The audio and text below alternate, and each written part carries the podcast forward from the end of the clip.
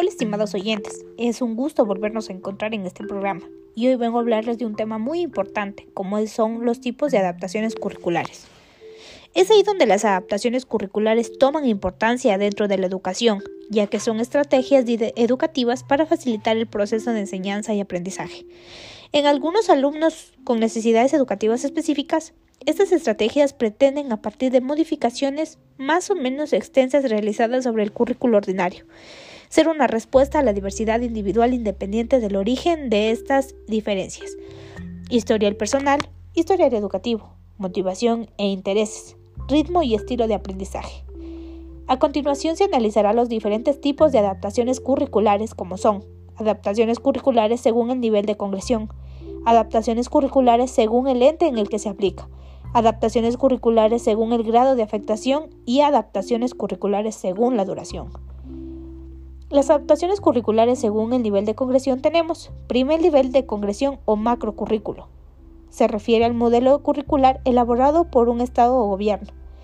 El segundo nivel de congresión o mesocurrículo, con base en una oferta curricular nacional y en las características de la institución educativa. Tercer nivel de congresión o microcurrículo este tipo de adaptaciones se deprenden del mesocurrículo y se ajustan a las necesidades y particularidades de los estudiantes. Este nivel corresponde a la planificación de al aula, a partir de la cual se realizan adaptaciones curriculares individuales.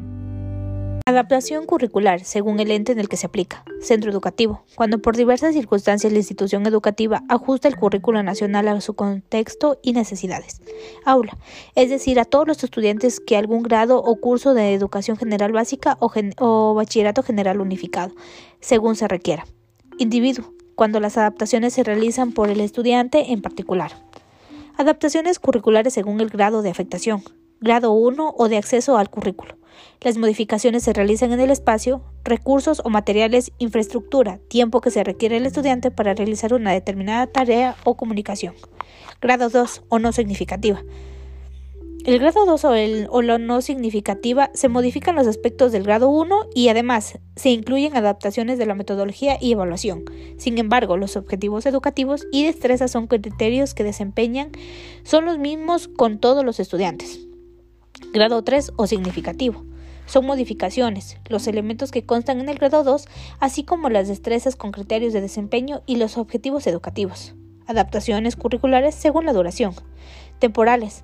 Se aplican con un tiempo determinado hasta que el estudiante disminuya su desfase escolar. Generalmente se aplican para estudiantes con necesidades especiales no asociadas a la discapacidad.